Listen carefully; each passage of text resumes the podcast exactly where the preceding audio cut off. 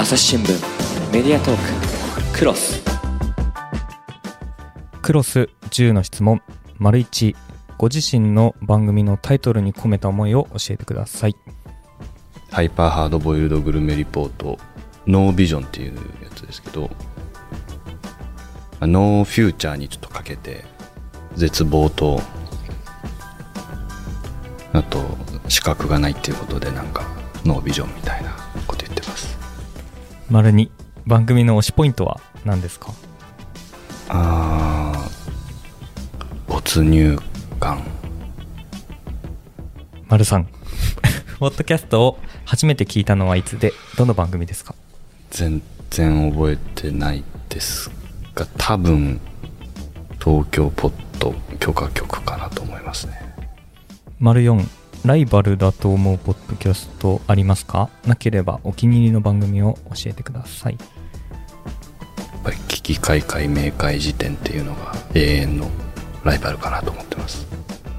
丸5朝日新聞ポッドキャストのことどう思いますか？素晴らしいと思ってます。丸6ポッドキャストをしていて一番苦労したことしていることはありますか？あーやっぱ編集がとにかく意外と大変みたいなことありますね。視覚情報なしで状況とか物語を伝えるっていうことが必要なので。丸7リスナーさんから届いた一番嬉しかった言葉教えてください。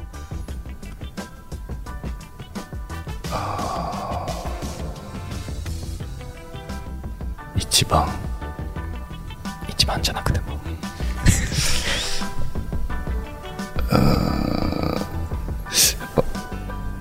お面白いよって。丸8いろいろ選択肢があるのにあえてポッドキャストを始めたのはなぜですか？あーまあいろいろやってるので映像とか文章とかあえてっていう感覚ではないですけどね、うん。あの表現の一つの形として面白そうだったっていう丸9ポッドキャストをめぐる状況に何か不満ありますか？いっぱいありますねこれに関しては。お。やっぱまあお金の問題とあとやっぱ広がらないっていうなかなかうん。その2点ですか、まあ2つとも関わってますけども。最後の質問です。ポッドキャストで目指すゴールは何ですか？億万長者。ということで今回は取り直します？いや全然大丈夫ですいいと思います大丈夫ですかハイパーハードボイルドグルメリポートノービジョンより上出良平さんにお越しいただきましたよろしくお願いいたしますよろしくお願いしますそして朝日新聞ポッドキャストからは私真田亮と神田大輔さんですよろしくお願いしますもうね、最初からいきなりカミレワールド全開の感じでね、いですいですねいいんです、いいんです、全然ね。ちょっと調子悪くて脳の 調子悪いそうなんですね。はいすいませんで、ゆっくりとね、はいだんだん起きていっていたはいだいて。だんだんとはい。はい。あの、リスナーの皆さん知ってる方多いとは思うんですけど、一応僕の方から、あの、番組の紹介をさせていただくと、えー、飯見せてもらえませんかの一言を刀のごとく携えて、世界中のギャング、マフィア、少年兵、カルト教信者などの日常を描いたギャラク賞受賞番組。これがハイパーハードボイルドグルメリポートなんですけど、それの待望の国内シリーズ。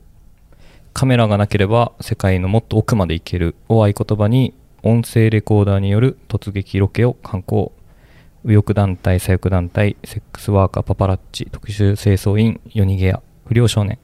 彼や彼女の飯を通してその生き様を覗き込む。世界中どこを探してもない超没入型音声ドキュメンタリーということで、えー今年の第3回ジャパンポッドキャストアワードアワードの大賞としてベストエンタメ賞の2冠を成し遂げたとすごい。いう番組でございますすごいですよね。うんうん。我々は全然対象が届かないそもそもノミネートされてませんからね。そうですねええされてませんでしたっけ？えっとね、第2回の時にはノミネートされたんですけど、もう3回目はね、箸にも棒にもっていうことで。いやでも神田さんのおかげって僕は言ってますけどね方々で。えそうなんですそれどういうことですか？神田さんがあの、ん。我々の番組を褒めそやしてはい。くださっていて。褒めそやしてはないけど別に。それによって、はい。あの受賞にこぎつけたというふうに思っております。ありがとうございます、はいそう言っていただければね、勝手なことばっかり私も言って、うん申し訳ないなと思ってたんですけれども、何度も聞きました。繰り返し嬉しくって。へーはい。観覧席の？そうですね、ポッドキャストアワード観覧席っていう番組を、はいえー農家の種のつるちゃんと、それからどんぐり FM のね、なるみさんっていう方と3人ではい。やらせていただきまして、まあね、好き勝手に、アワードノミネート作品をね、ああだこうだ言ってるわけですよ。うんうん。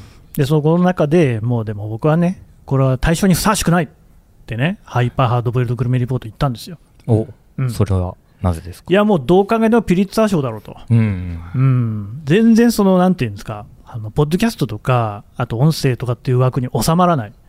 もう、あの、こう言って言われたら、もう侵害なのかもしれないですけれども、報道として、ジャーナリズムとして見たときに、こんな優れたね、作品があるのかと。うん。もう悔しかったですよね。うん。やっぱり記者として、これは俺たちがやんなきゃいけない仕事だったと思うしね、やれないことの不甲斐なさ、もう打ちひしがれました、本当いやーこの7番の質問、やっぱこれですよね。この、リスナーから届いた一番嬉しかった。プロが打ちひしがれる、打ちひしががられるか。がられるはい。とおっしゃってくださるという、これに勝るものはないですよね。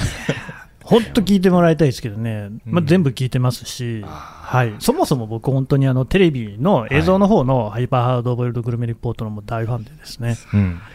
本当にあの僕が見た範囲では、はいあの世界で一番好きな番組わです。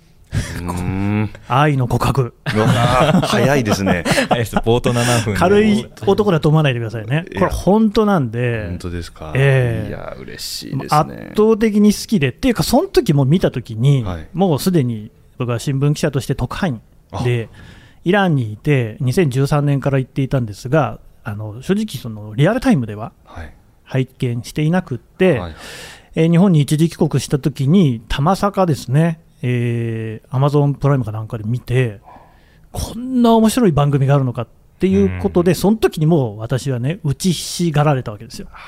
ぶん殴られるような衝撃。なんか己の低能さをこうね、まざまざと見せつけられているというか、こんなことをできるのかっていうね。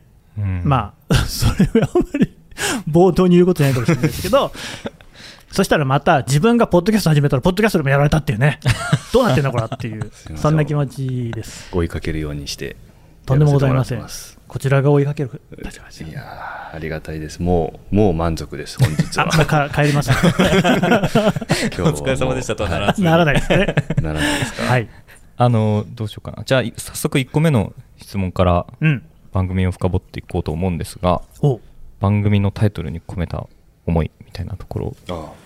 ハイパーハードボイルドグルメリポートはい。っていうのがもともとの映像版のタイトルで、まあ、重い、まあ、ちょっとバカっぽくしたいっていうのはあったんですよね。とにかく、真面目さからどうやって離れられるかみたいなことが最初から僕の中にテーマとしてあったもんですから。で最初さっきの質問ともまるでいきなり違う 大丈夫です。答えなかったことにしてますけど僕。いいですか？全然大丈夫です。気にしてないから大丈夫です。大丈夫ですか、はいそうだハイパーハードボイルドグルメリポートみたいなのはいまだになかなか覚えてもらえないし何を示してるのかわからないみたいなタイトルに、まあ、ししてみたかったというかもうなんかテレビって本当にどんどんこう核あるべしっていうものが蓄積されていくわけですよね。良くも悪くも。そういう時に例えば人気の出る番組っていうのはタイトル一発で中身がわかるものである。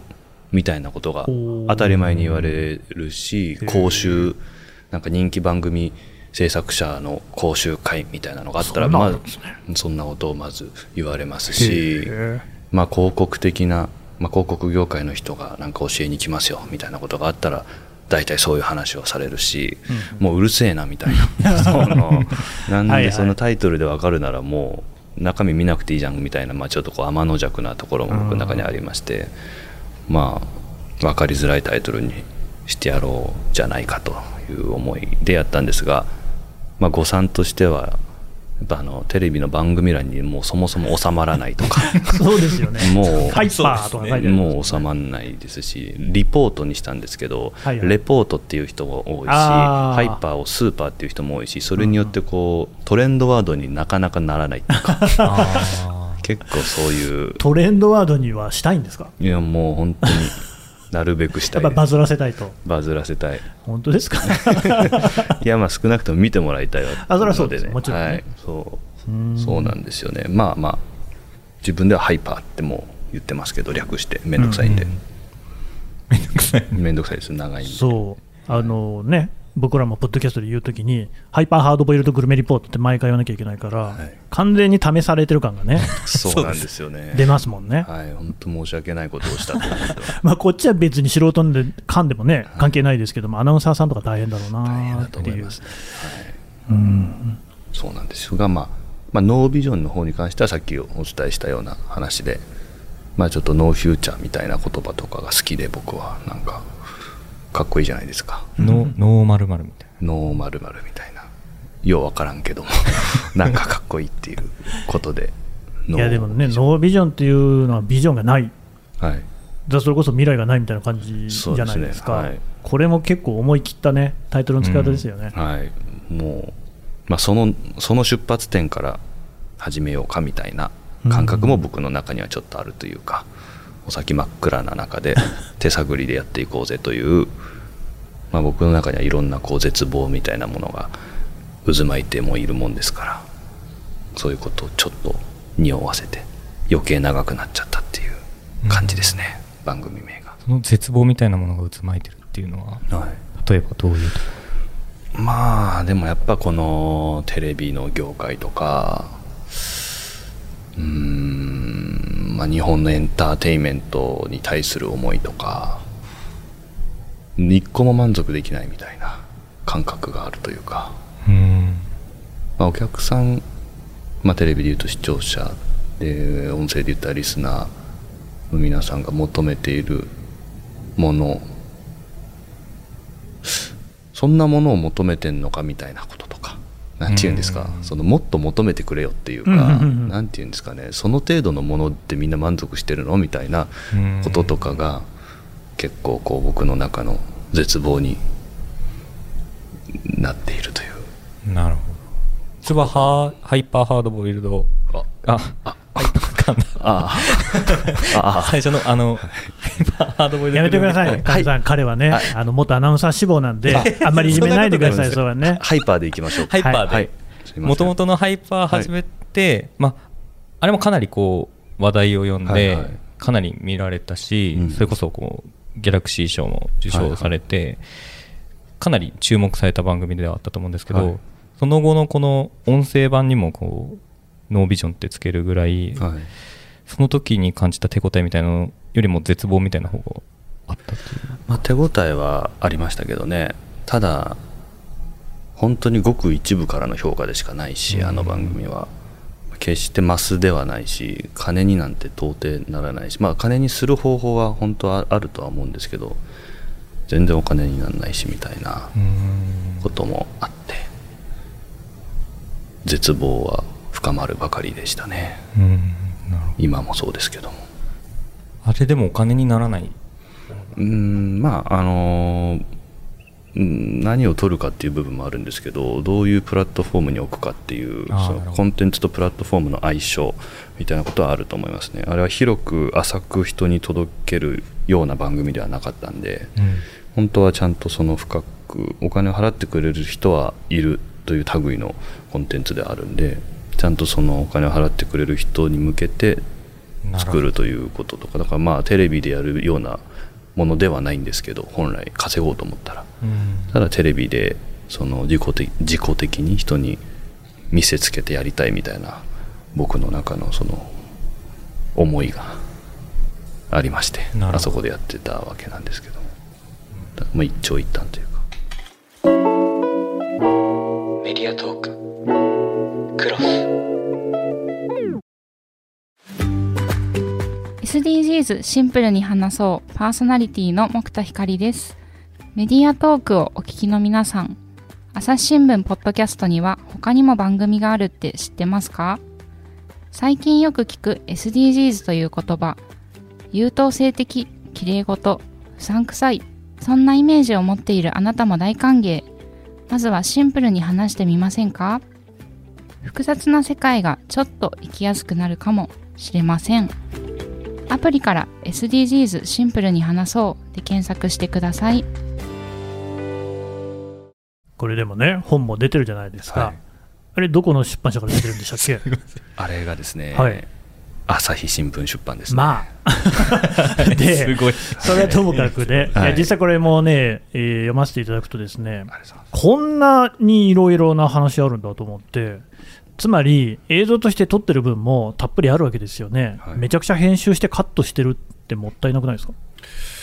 もったいないですよね。ただまあ、そこが割とこう、プロと素人の違いな気もします。なんか、まあそれはクオリティに直結するっていうか、撮れたもの全部そのまま出すっていうと、まあ、批判するわけじゃないけど、いわゆる YouTube うんうんで同じようなことやってる人はまあすごい頻度ですごい物量を当然 YouTube の性質上出さなきゃいけないんでそういうことにな撮ったもの全部出さないともう回んないっていう状況があると思うんですけど我々はまあそうじゃないんでなんまあ本当に凝縮に凝縮を重ねたものをギュッとして出すみたいなもう密度を何十何百倍にもするっていうことがまあプロとしてのこうやるべきことというか、まあ、戦略でもあるんですけど、まあ、時代的にだからそれが金になるかっていうとまだちょっと難しいんですけど、まあね、YouTube の方が金になるのかもしれませんけど、はい。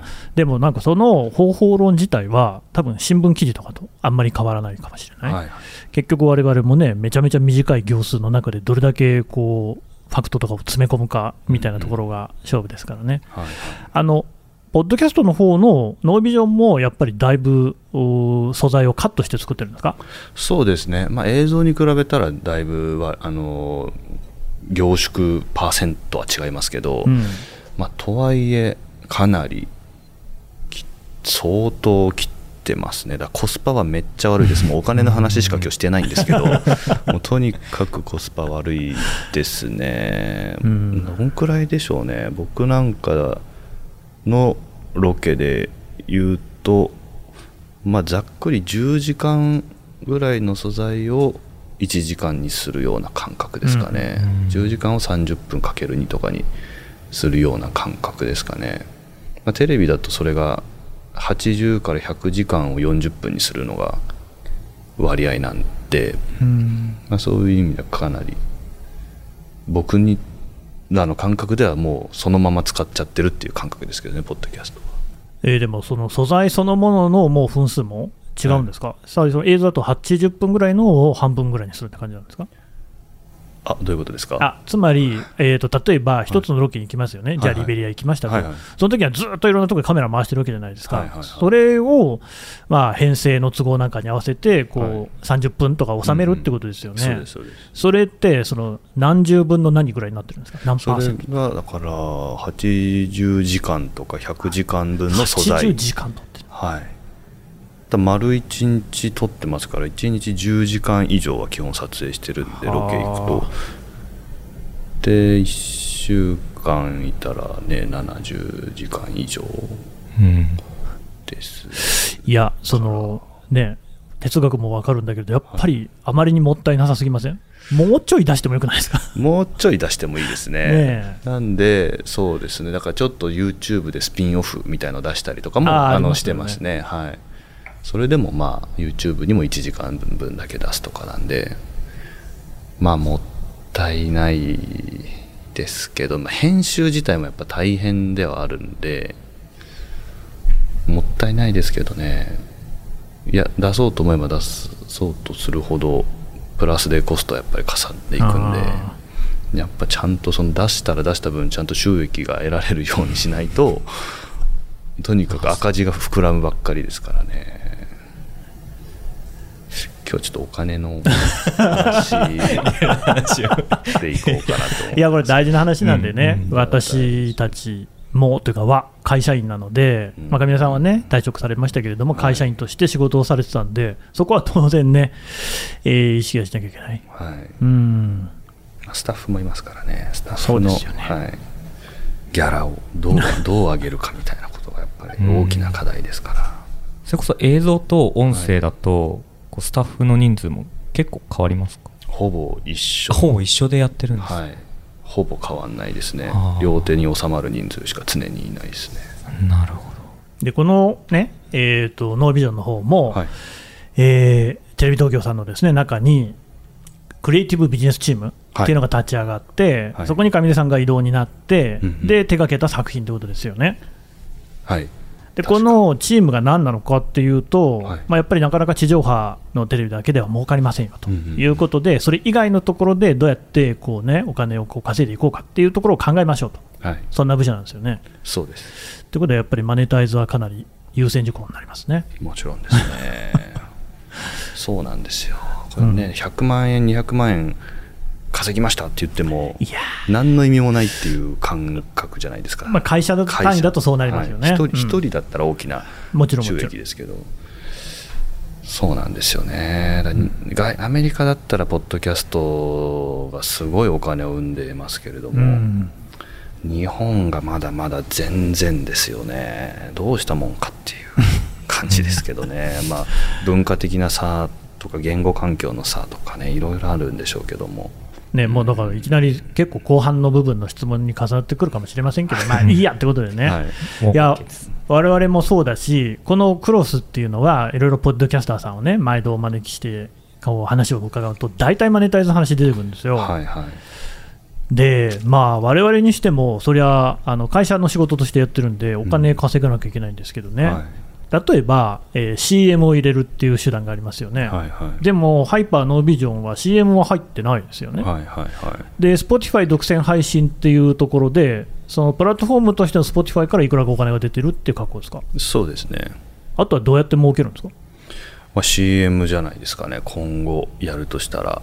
はあ、入れたいけど入んないみたいな感じ、あのーなかなか僕らの番組って地上波の時からそうなんですけどスポンサーがつかないんですよ、もうセックスワーカーとか宗教とかね。もうやっぱ扱うものが右翼だ左翼だって言ってるとやっぱりなかなかみんなそのリスクを感じるんでしょうね。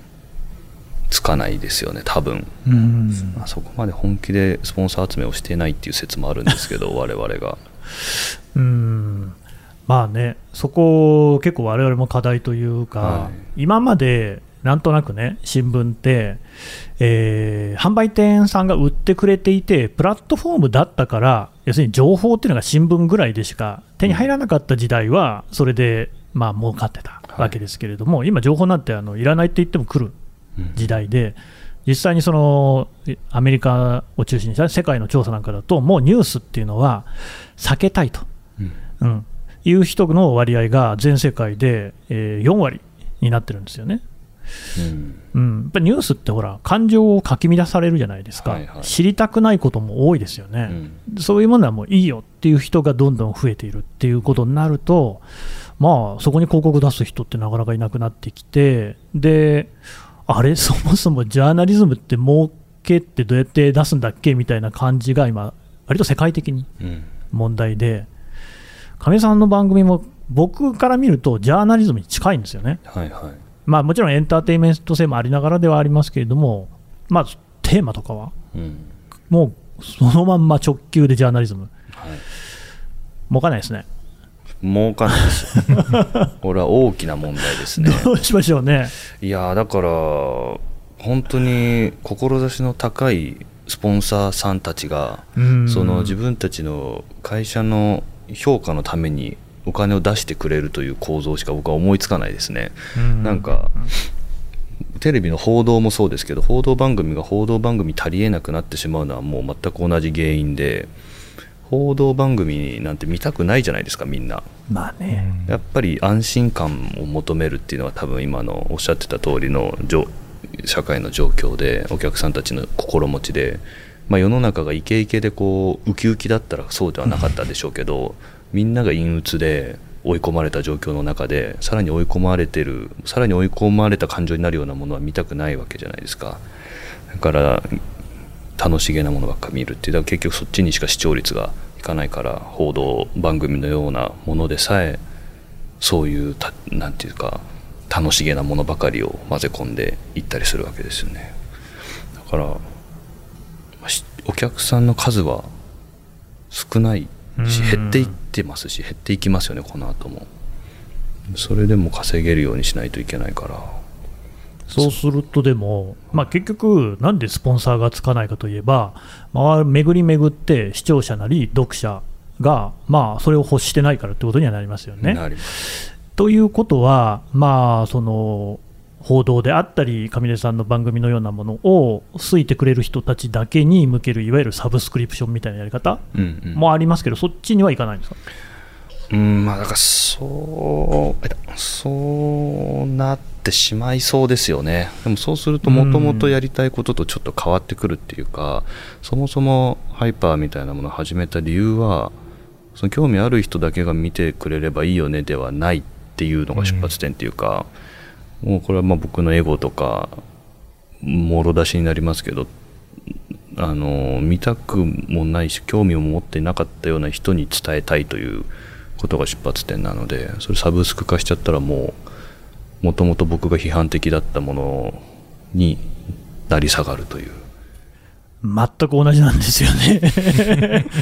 我々もね、本当にやっぱり新聞の記事にするものって、まあ、あの興味のないものを出したいんですよね、基本的には。あのもちろん価値はあると思って出してるんですが、かといって、新聞を読まなかったら知らなかったっていうものを届けたくてうん、頑張ってきてはいるんですよね。はでもいらないって言われちゃってるっていうね、い、いやどうしたもんか どうしたもんか本当、お先真っ暗なんですよ。ノービジョンですねノービジョン。マスメディアとか言ってるっていうのが本当ちゃんちゃらおかしくてね、マスって言うんだったらソーシャルメディアの方が全然利用者数多いわけですよ。うん。うんううん。ん、何がマスだよっていうね、新聞っていうのはだからよく生き残ってますよね。うん、不動産で、あ。すごいですよね。新聞っていうのはなかなかもう。うん、いや本当に由々しき事態ですね。だからまあそのエンターテインメントの立て付けとかパッケージを借りて伝えたいものを伝えるという手段に僕はまあ出たわけなんですけどそれがハイパーの成り立ちではあるんですがうーん、まあ、知りたくないなら知らない今までいっか とか思ったりしますけども。諦ちょっとそこはまだ諦めて諦めない。で でもハイパーのそこら辺の、お多くの人に受け入れられてもらう要素って、やっぱりご飯飯ですか？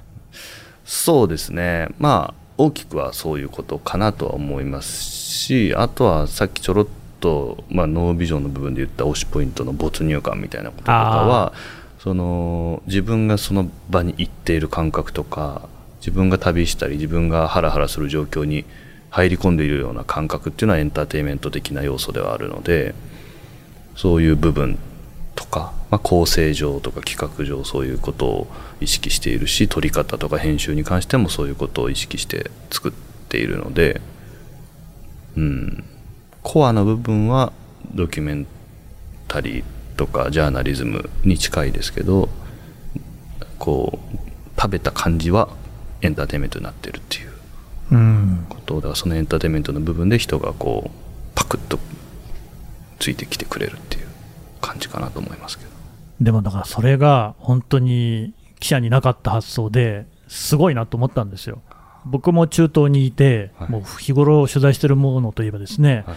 ああ内戦だ、紛争だ、デモだ、あと当時はイスラム国、IS がすごく、ね、主要勢力伸ばしてる時期で、日本人もね、人質になって殺害されるっていう痛ましい事件もありましたけれども、そういう取材なんかもずーっとやってるんですよ、僕はイランという国にいたんで、シーア派なんですよね、イスラム教でも。うんうん。で他の国はほぼスンニ派なんですよ、うん。でその幅、はいえー宗派間の対立なんかもあるんですが、そういうもうね、人々の対立ばっかりずっとこう報じる、はいはいでこれはインターネット上にニュースとして載せても、やっぱり国際会議とかに比べると全然読まれるんですよ、テロとかね。人が亡くなるとか、うん。こうひどいことが起きてるっていうのがどうしてもやっぱり読まれるところもあるし、ニュースバリューも高い、うん。そうですよね、人が亡くなってるわけだから。うん。でもね、そればっかりは本当に嫌だなと思っていて、ただね、脳ないんですよ。僕らの世界では、見出しが立つって言いますけれども、うん新聞記事って基本的に見出し、ね、10文字とか13文字とかで短く表現できるものがないと、記事として存在できないんですよね。うんうんだから、何人死んだとか、えーなんかね、えー何万人がデモをしたとかっていうのは、えー見出しが立つんですよ。うんうんうんででもその、せめて例えば連載とかであんまり見出し立てなくていいやつの中で、ぜひね、そういうその和解をしている、みんながね、仲良くしているような記事を書こうよとかって提案してたんですけれども、あのなかなか 実現しなくてですね、飯かと。